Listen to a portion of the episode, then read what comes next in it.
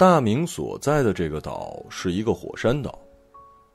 岛的形状有点色情，像是一颗隆起的乳头。乳头只是突出水面的那部分，更大的部分像乳房一样沉在了海水里。有时退潮的时候，会看到更多一点的轮廓，白花花的，全是死掉的珊瑚跟贝壳的碎块。大明有时会在山头向对面望，隐隐约约觉得对面可能有一座一模一样的岛屿。如果在退潮的时候航拍，会不会看到整个大陆架是一具平躺的巨大的裸体尸体呢？大明把这个图案画在了作业本上，结果第二天就被退学了。大明被父亲暴打了一顿。父亲以前是一个企业家，创办过一个不小规模的电器企业，后来在日新月异的科技时代，一个错误的决策让他负债累累。他对大明的期望很高，最常说的一句话就是：“你现在不努力，长大就会被时代遗弃。”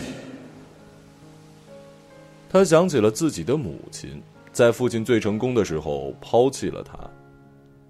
大明都不知道他们是否相爱过，或者有相爱，然后就过了。大明觉得自己就像那个时代的原配，要讨好这个时代。不然就得被抛弃。岛上遍地都是像黑色玻璃碴一样的黑曜石。大明小时候喜欢在这些玻璃碴里翻找。小鱼问大明找什么呢？大明说找钻石。不记得自己在哪本书里看到这个信息。高温高压下容易产生钻石。后来大明确实捡到过几块玻璃一样的透明石头，但始终无法分辨出这到底是被大浪抛光过的玻璃，还是真的钻石。小鱼说：“那很早很早之前，人们肯定是先发现了钻石，再根据钻石的模样发明了玻璃。”嗯，没错。那天你在作业本上画的图案，我看见了。你这话题转的好快啊！画的是我吗？我又没画脸。我看着像我，你不敢画脸，怕被我看见是我。没脸你也说是你啊？那你画的是谁？你整天脑子里想的是什么呀？大明沉默，他画的时候没想那么多，心里只有图案，临摹内心出来的就是这样。难道这么多年从来没有人对这个岛有过这样的想法吗？快说，你在哪里看到的？反正不是画你，你的有那么远啊？怎么没有？我就是这么远。说罢，一拉衣服，大明的眼睛一下子就圆了，同时身体的血液不可控制的汇聚于一处，脑子格外清醒。他的眼睛定定的盯着，注意力莫名其妙的集中到了别的地方。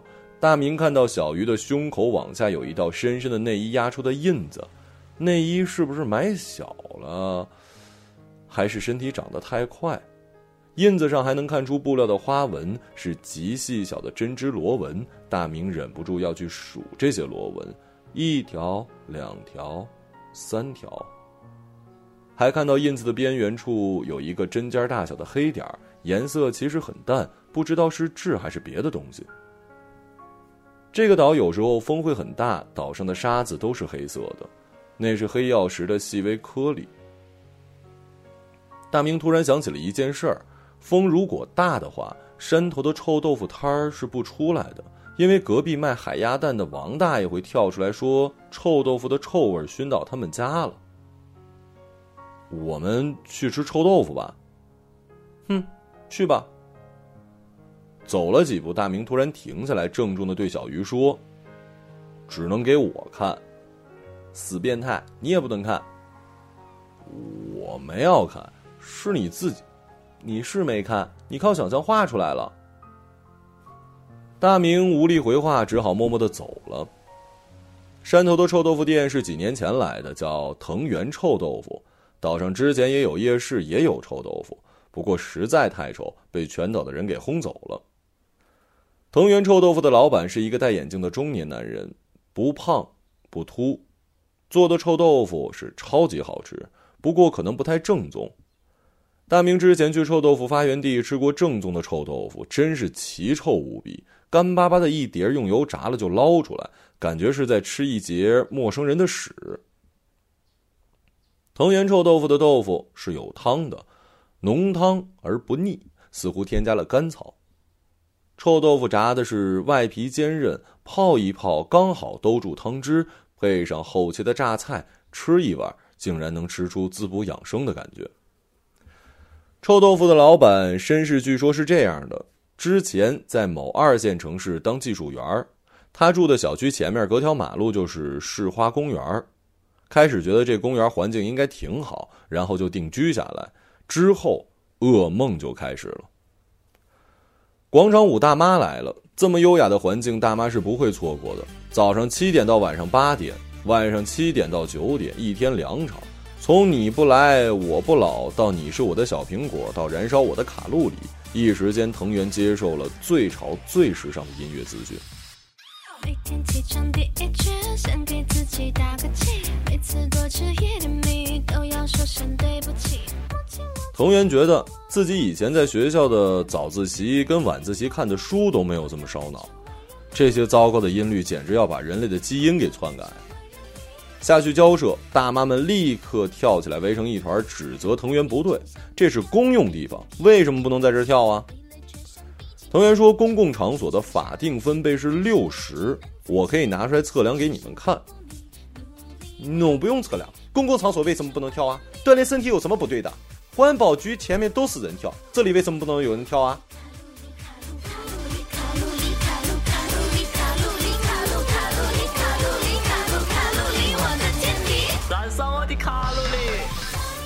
不是说不能跳，但你们音响开的太大了。哪里都开这么大声，哪里哪里开的更大声了。你越吵，我开的越大声。大妈们越发激动，把藤原一个人围住，指责时挥舞的手指都带着热气腾腾的风。近距离看这些大妈，个个满脸通红，身上穿的颜色妖艳的队服，闻着朋友圈里的眉形，让他们不可自知的老了好多岁。他们大都应该结了婚，不知道是什么样的一群男人，会娶下这样一群女人。后来打电话报警，警察的回答居然是：政府投了那么多钱建这公园，如果不能给人娱乐，那它有什么意义啊？同学说，公共场所不是更应该遵守互不影响的原则吗？他们的娱乐建立在我的痛苦之上啊！警察说没办法，要不早上你也来公园走动走动。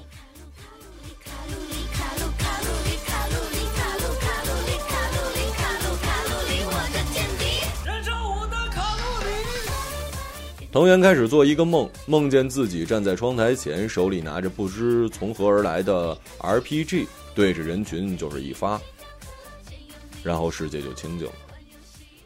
小鱼吃着臭豆腐，对老板说：“老板，你这想法，哎，太危险了。其实梦里发射的不是炮弹，是一个音波屏障。我幻想他们都被包裹在这个屏障里，然后声音传不出来。”真有这种东西啊？肯定没有啊！哼，问你啦。那后来你怎么搬到这儿了？后来我看一篇新闻说，有人为了反抗广场舞去盗屎。那阵子我不知道吃了什么，天天拉稀。老板扶了一下眼镜，镜片正好反射出一高光。大明跟小鱼同时停下了筷子。倒是真是个好办法，远远的抛过去，你永远无法收集完所有碎片。那些散落在不知名角落的碎块会一直提醒你这儿之前发生了什么。我之前怎么就想不到呢？然后，你也效仿了？没有，我没那么变态，我有洁癖，有一点脏东西我都不舒服。你看，我的臭豆腐是最卫生的臭豆腐，一点臭味都没有。那你走的原因是什么呀？说出来实在恶心。我那段时间不是天天拉肚子吗？你绝对想不到是什么原因。什么原因啊？我后来才知道一件恐怖的事我们的小区水箱里有一只比卡丘。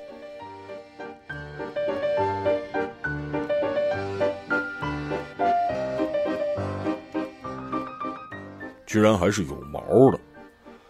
是无法忍受皮卡丘长毛的，而且，而且居然泡着泡着还掉毛了。黄色的毛顺着自来水管流进我每天的早餐，穿过我身体的两个出口。哎呀！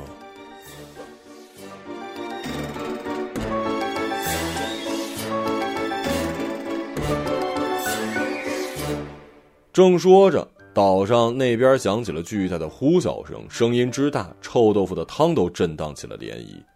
是防空警报吗？小鱼问。岛的另一边据说是一军事基地，但是看不到围了起来。你们看，这不是防空警报，是大型运输机。老板指着天空，大明跟小鱼同时眯起眼睛往天上看。一架黑色的飞机慢慢划过天空，这是他们第一次见到飞起来的运输机，体型之大，像一架长满肌肉的客机。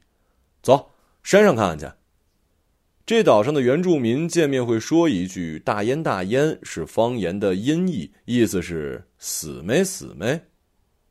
想必这里的岛民觉得每天都可能会突然死去，就像内陆的居民见面都问一句“吃了没”，原因是长期不能温饱。能有饭吃就是最大的期待。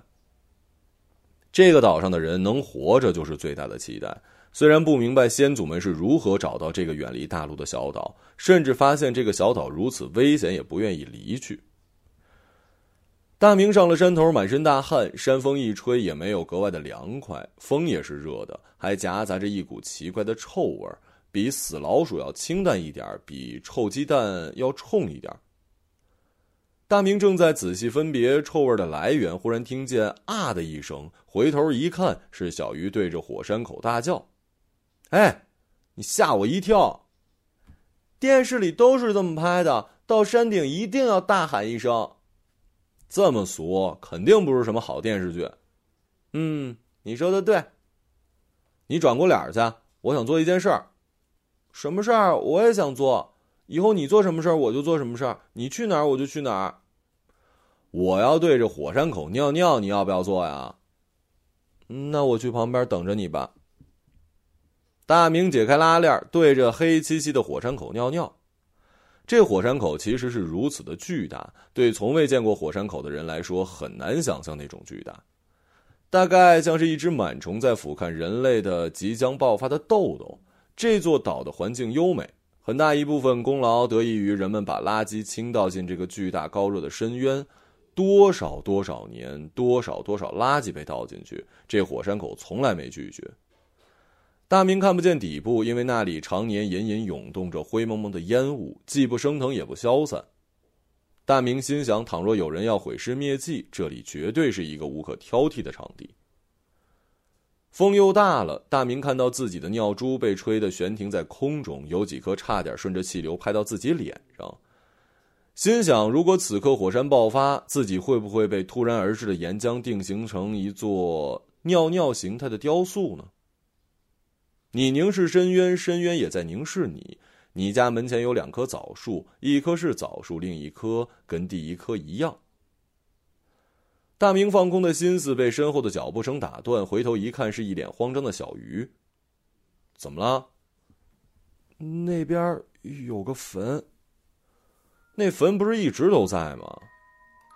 这里背山向海，懂风水的、不懂风水的，都把坟头埋在火山上。那个坟在冒烟呢。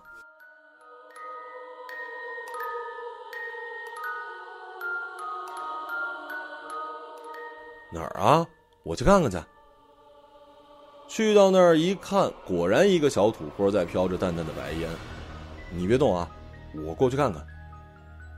大明一边走过去，一边想：祖坟冒青烟是说好还是不好来着？走近就看见烟确实在坟头冒出来，坟头长有草。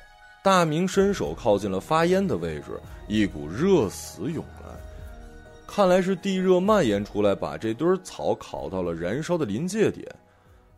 果然，不大一会儿就呼的一下冒起了一团火。大明把原因跟小鱼说了一下，小鱼有点失望。我还以为闹鬼了呢。没闹鬼，让你感觉很失望啊？有点。没有鬼，那就说明也没有神了。应该是吧？那这还是平凡的世界了。你喜欢鬼啊？我喜欢神。就算有神，神为什么要偏爱于你呢？就是要偏爱于我，不然神的存在有什么意义啊？大明还想说点什么，突然感觉一阵心悸，好像心脏被什么东西紧紧捏住，血液一下供不上脑袋，眼前一黑，连叫的力气都没有了。黑暗中，大明一直感觉到巨大的颤动声，真的是颤动，连内脏都是跟着共振。这种声音大到没有方向，整个纬度都是这种巨大而古老的声音。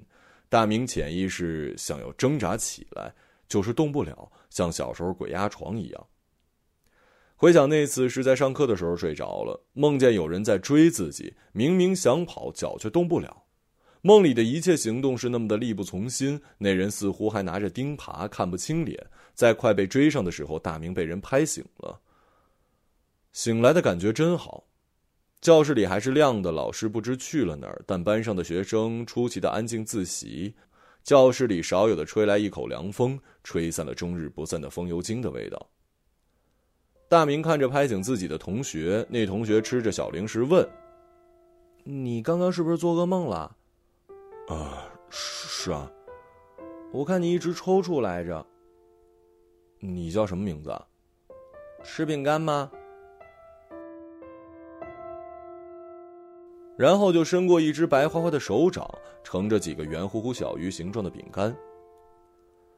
大明醒来，发现自己在室内，天花板是陌生的，空气中是奇怪的恶臭。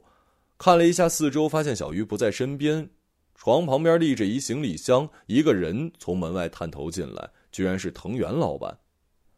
你醒了？啊，小鱼呢？大明觉得头还是昏昏沉沉的，有点想干呕的欲望。大明想看到并找到小鱼，这种欲望越发的强烈，甚至冲淡了干呕的欲望。你好像中毒了，晕在火山口那儿，火山要爆发了，我上去丢垃圾，幸好发现了你。老板一边急急忙忙收拾东西，一边说：“只有我吗？那平时跟我一起那姑娘呢？我就只看见你了。你干嘛呀？收拾东西。这座岛要毁了，火山要爆发了，全岛人都撤离了。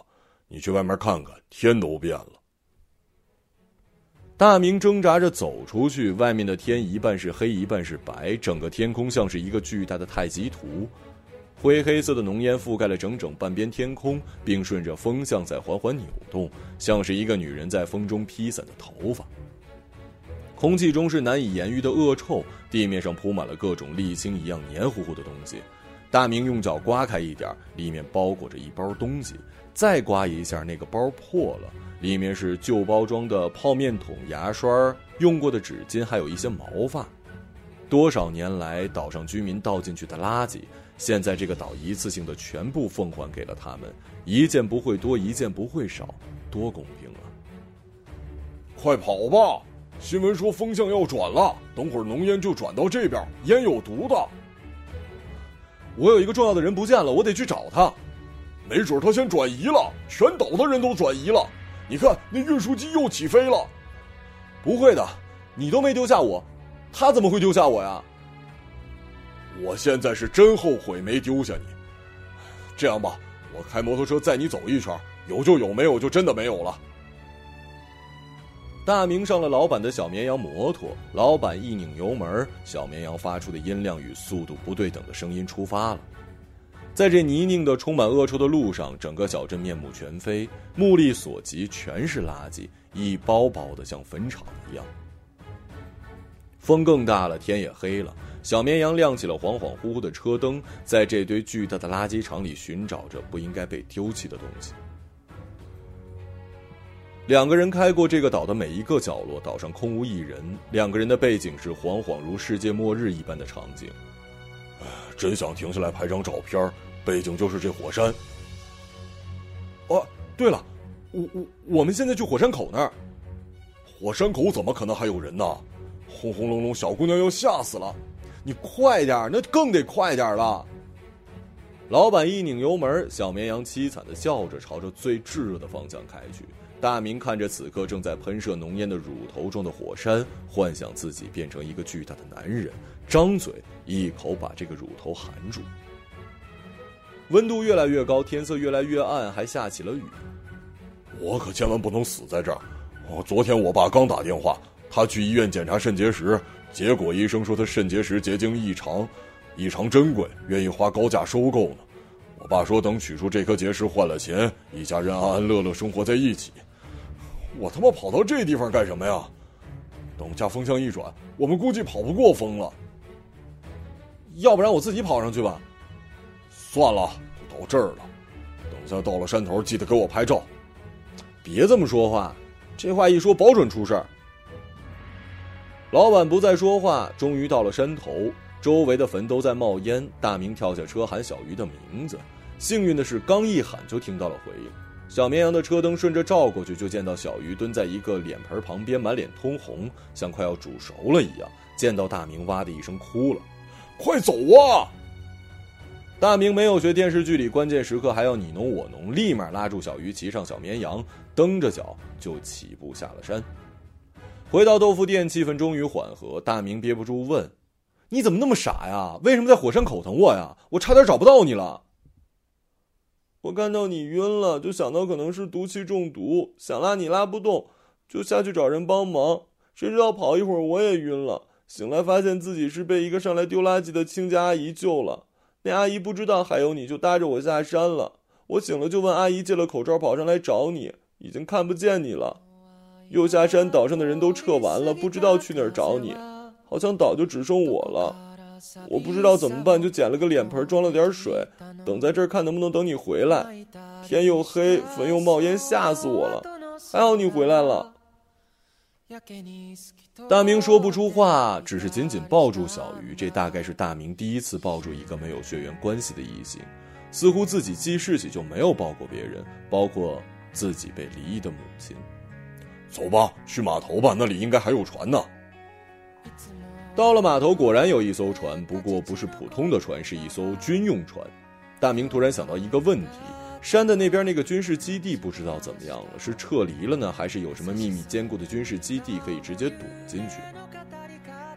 大明跟小鱼相拥昏昏睡去，不知过了多久，听见一声巨大的轰鸣声，回头去看，蓄势已久的火山终于爆发。可惜天色已黑，看不到什么，连岩浆都看不到，只是火山的方向有隐隐的紫色闪电浮动。老板掏出手机想要拍几张照片做留念，可惜被穿迷彩服的船员制止。老板有些懊恼，坐在船头唱歌。小鱼有些晕船，坐在大明怀里问：“这是什么歌？送别吗？”“不是，应该是，别送我。”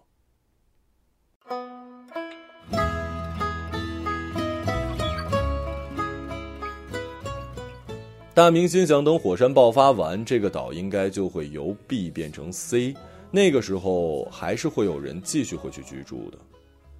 大明想把这个念头跟小鱼说一下，但又怕被他说下流。回想起刚才在火山口的事儿，渐渐后怕起来，差一点这辈子都不能相见了。那下辈子呢？要多聪明的人才能想到下辈子这个概念？你不能去验证，却又隐隐希望它存在。于是。他就又把小鱼抱得更紧了一点。就当我是那云朵，请别送我。云一朵，云两朵，云三朵。一个朗读者，马晓成。送。